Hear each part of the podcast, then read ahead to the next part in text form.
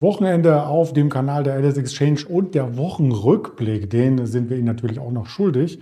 Und da es in Deutschland in vielen Teilen auch regnet und gar nicht mehr so sonnig ist wie vor einer Woche, ja, haben wir natürlich auch noch entsprechend Zeit mitgebracht. Aber ich denke, auf zehn Minuten begrenzt äh, schauen wir auf die Indizes, auf die Entwicklung noch einmal was mit den Zinsen geschehen ist, auf welchem Niveau wir jetzt notieren, wie es weitergehen kann und auf zwei Werte, die in dieser Woche in der Berichterstattung zu kurz kamen, aber die mit Meldung aufgewartet haben, die Deutsche Bank und Nikola.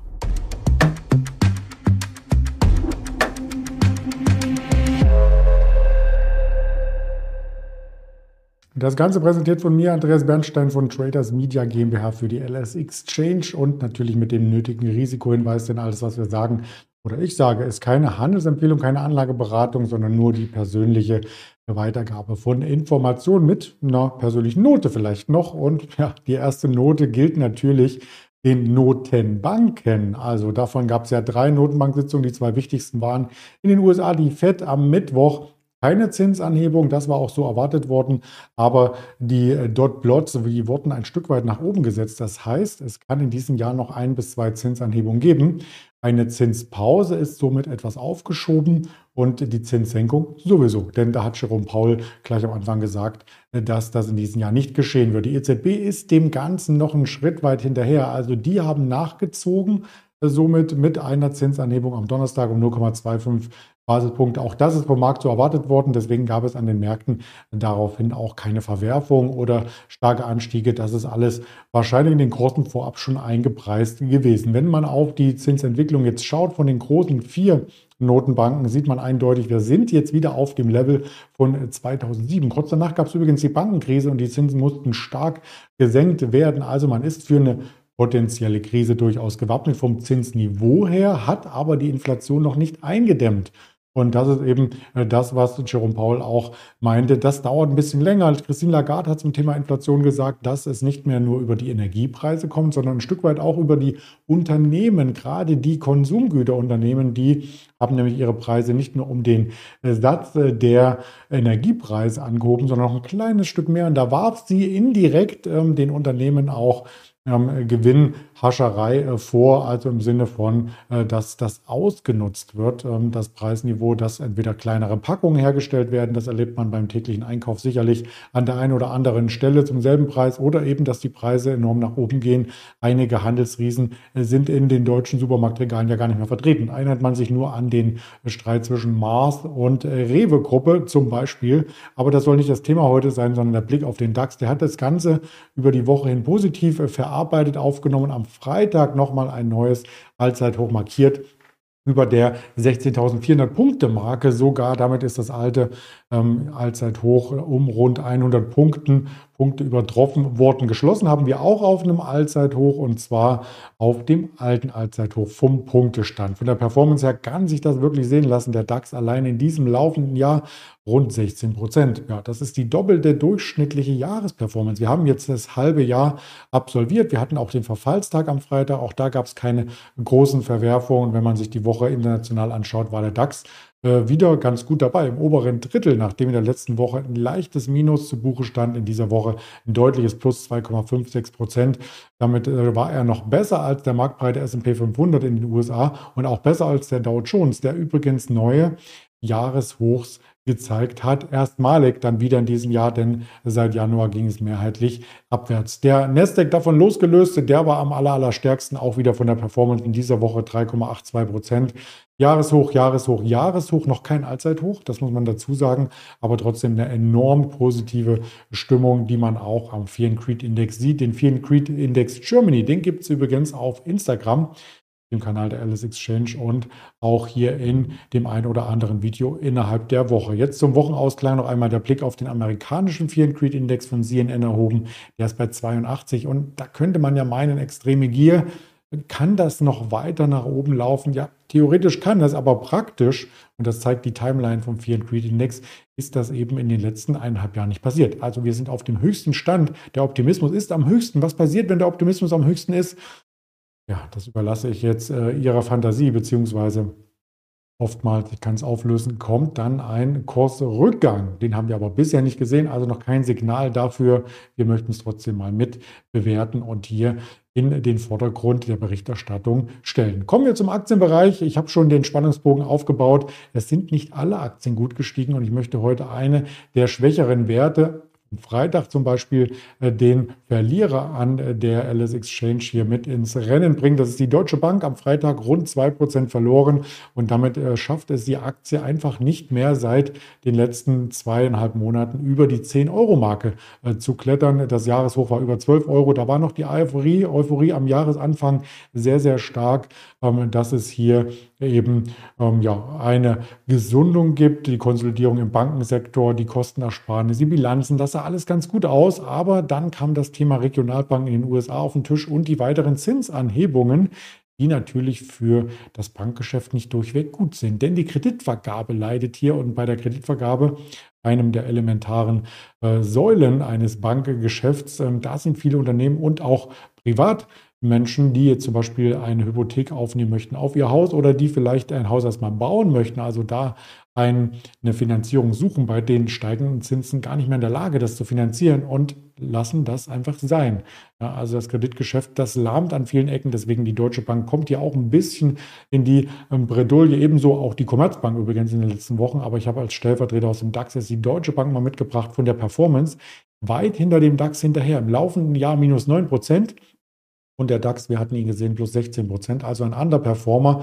Wenn man sich die Bilanzdaten ansieht, die sind durchweg okay. Also man hat jetzt die Möglichkeit, wenn man sagt, so eine Schwächephase äh, für die Banken möchte man nutzen für die eigene Ausrichtung im Depot und die Deutsche Bank kaufen, bekommt man sie äh, viel, viel preiswerter von den Bewertungskriterien her als noch vor drei Monaten, ähm, während die Zahlen, die Umsätze weiter ansteigen sollen, die Marge auch ähm, leicht steigen soll. Das sieht also insgesamt okay aus. Eine Umsatzrendite von knapp 30 Prozent. Das kann sich durchaus auch mit einer Tesla vergleichen lassen von der Umsatzrendite. Also das sind ähm, sehr, sehr gute äh, Zahlen, die man hier hat. Und da bin ich wirklich gespannt, wie es da weitergeht oder ob es da wirklich noch so eine Art Bankenbeben geben wird. Die Analysten sind mehrheitlich zwischen Halten und Aufstocken ähm, hier und auch natürlich dem Kaufrating ähm, engagiert und eben quasi grünes Licht für die Deutsche Bank Aktie. Den zweiten Wert, den ich hier mitbringen möchte heute, ist äh, die Deutsche Bank sieht man hier bei den Umsatzspitzenreiter am Freitag auf dem Platz 2. Platz 3, die Nikola, minus 14 Prozent. Was denn da passiert? Nikola hat in dieser Woche eine sehr, sehr starke Woche hinter sich. Äh, man sagt auch, es ist die nächste Meme-Aktie. Meme-Aktien sind ja Aktien, äh, die im Grunde genommen durch eine Community nach oben getrieben werden, aber wo es gar nicht nur einen fundamentalen Grund gibt. Und wenn man sich die Volatilität anschaut, insbesondere am Freitag, erst nochmal deutlich nach oben bis über 1,50 Euro und dann wieder auf 1 Euro nach unten. Also da braucht man schon starke Nerven, wenn man äh, so einen Wert im Depot hat, beziehungsweise wenn man den Intraday oder im Swing Trading handelt, muss man auch ja, die richtigen ähm, Eckpunkte äh, finden für Ein- und Ausstieg, um davon zu profitieren. Ansonsten geht das schnell nach hinten los, wie man meint. Und Meme heißt ja auch, dass es Aktien waren, die ehemals mal gehypt waren und dann in Vergessenheit gerieten, aber dann wieder ausgegraben werden können. Wie eine GameStop ist so ein typisches Beispiel für eine Meme-Aktie. Genau das wird spekuliert am Markt, dass genau sowas auch mit Nikola passiert. Die Hochpunkte über 60 US-Dollar, diese lange Geschichte und wir waren jetzt auch schon mal unter 1 Dollar, jetzt wieder bei 1,50 Euro. Ja, was ist äh, quasi als Hintergrund dazu noch zu sagen äh, zu Nikola? Der ehemalige Chef, ähm, der Gründer Trevor Milton, dem wurde ja Betrug vorgeworfen. Der wurde tatsächlich auch verurteilt und das war im Jahre, ich schaue hier ganz genau zu, äh, nach September 2020, weil er eben, er musste zurücktreten, Vetternwirtschaft wurde vorgeworfen und auch Betrug, ganz offen, weil er Investoren darüber täuschte, dass die Nikola-Technologie äh, funktioniert. Damals ein Truck wurde gebaut, elektrobasiert ähm, so ähnlich wie auch der Tesla-Truck, bloß eben viel, viel eher, nämlich im Jahr 2020. Da wollte man den Markt aufrollen mit diesem Produkt und hat ein Video ins Netz gestellt, wie dieser Truck angeblich fährt. Später kam heraus, er ist den Berg runtergerollt. Ich will es nicht nochmal ähm, hier auf den Tisch bringen, aber das war eben ein Riesenthema, wo er verurteilt wurde. Und ähm, trotzdem ist er noch, und das zeigt der folgende Folie hier, der größte Aktionär bei Nikola. Also er hat durchaus noch ein Wörtchen mitzureden. Und wenn in den Medien jetzt äh, mehrere Visionen in Richtung Nikola rumgeistern, die den Kurs antreiben, also nicht nur das Thema Meme-Stock, sondern auch vielleicht in Reverse-Split, damit man die Aktie über einen Dollar hält, denn ansonsten verliert die Aktie das Listing ähm, an diversen, in diversen Indizes, dann ist es nämlich ein Penny-Stock, also da muss so ein bisschen ähm, vom Marketing gegen Offensive gestartet werden. Und da ist ein Reverse Split, also ein äh, Resplit, dass quasi die Aktienanzahl äh, dann halbiert wird. Eine Möglichkeit oder eben eine Finanzierungsrunde oder, oder, oder. Und er spricht sich dagegen aus. Er hat seit mehreren Jahren auf Social Media Plattformen nicht mehr ähm, von sich reden, ähm, hören oder machen lassen. Jetzt hat er auf LinkedIn und Instagram erklärt, dass er das nicht möchte. Also die Aktienanzahl soll nicht erhöht werden und er fordert direkt andere Aktionäre auf, äh, solchen Plänen nicht zuzustimmen. Das Unternehmen braucht keine neuen Aktien, es braucht eine neue Führung, hat Herr Milton gesagt. Und das Unternehmen hat bei Reuters natürlich gesagt, warum es wichtig ist, nämlich um zu wachsen. Die Entschuldung oder beziehungsweise die Gewinnzone, die rückt noch in weite Ferne.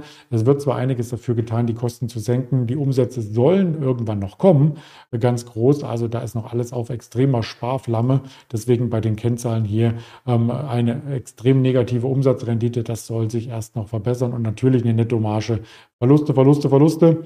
Ich bin gespannt, ob Herr Milton sich hier durchsetzt mit seinem Aktienanteil und seiner Empfehlung oder ob das Unternehmen auch ohne ihn auf die Beine kommt, ob es überhaupt auf die Beine kommt, das werden wir sehen. Die Aktie auf jeden Fall trotz dieser starken Woche, denn der Anstieg ging im Hoch um 170 Prozent nach oben, äh, liegt sie seit Jahresanfang noch bei minus 45 Prozent. Also kann man gar nicht vergleichen mit einer Li-Auto oder auch mit einer Tesla, die sich mehr als verdoppelt hat in dieser Woche. Trotzdem eine Notiz äh, wert, Nikola, wer hier am Ball bleiben möchte, ist jetzt erstmal mit den richtigen Informationen versorgt. Für die nächste Woche haben wir auf der Agenda noch ein paar Quartalszahlen, nämlich am Dienstag nachbörslich die FedEx, der größte Lieferdienst äh, weltweit. Dann ähm, gibt es noch ähm, interessanterweise die Accenture, die FactSet am Donnerstag und äh, CarMax am Freitag. Also da schauen wir genauer hin. Am Montag kommt gar nichts über die Ticker, denn am Montag ist Feiertag in den USA. Auch in Europa erwarten wir keine äh, wichtigen Daten. Am Dienstag aber dann die Erzeugerpreise aus Deutschland. Am Mittwoch geht es weiter mit der Anhörung des FED-Vorsitzenden Paul am Nachmittag und mehreren FED-Mitgliedern, dem FOMC-Mitglieder Mr. Rede zum Beispiel, Meister heißt der Rede, der Herr. Und am äh, Mittwoch, ähm, das war es für den Mittwoch, genau Donnerstag, dann Erstanträge Arbeitslosenunterstützung wie jede Woche und das Verbrauchervertrauen aus der Eurozone äh, sowie eine Fortsetzung der Rede von Jerome Paul. Vielleicht sagt er dann ein paar mehr Details, was er über die Zinsstrategie der FED mit seinen Notenbankmitgliedern beraten hat. Freitag dann S&P Global BMI Einkaufsmanager Indizes weltweit, also Deutschland, England, Eurozone Vormittag und am Nachmittag aus den USA. Das wäre auf alle Fälle als Eckpunkt noch zu sehen. Und damit kommen wir in die zweite Junihälfte rein, auch mit weiteren Infos auf den Social-Media-Kanälen der LS Exchange. Ich wünsche damit ein wunderschönes Wochenende. Ich freue mich, wenn Sie dabei sind. Den Kanal auch abonnieren, das Video liken und dann sehen wir uns am Montag wieder im Händlerinterview hier bei der LS Exchange. Alles Gute, Ihr Andreas Bernstein.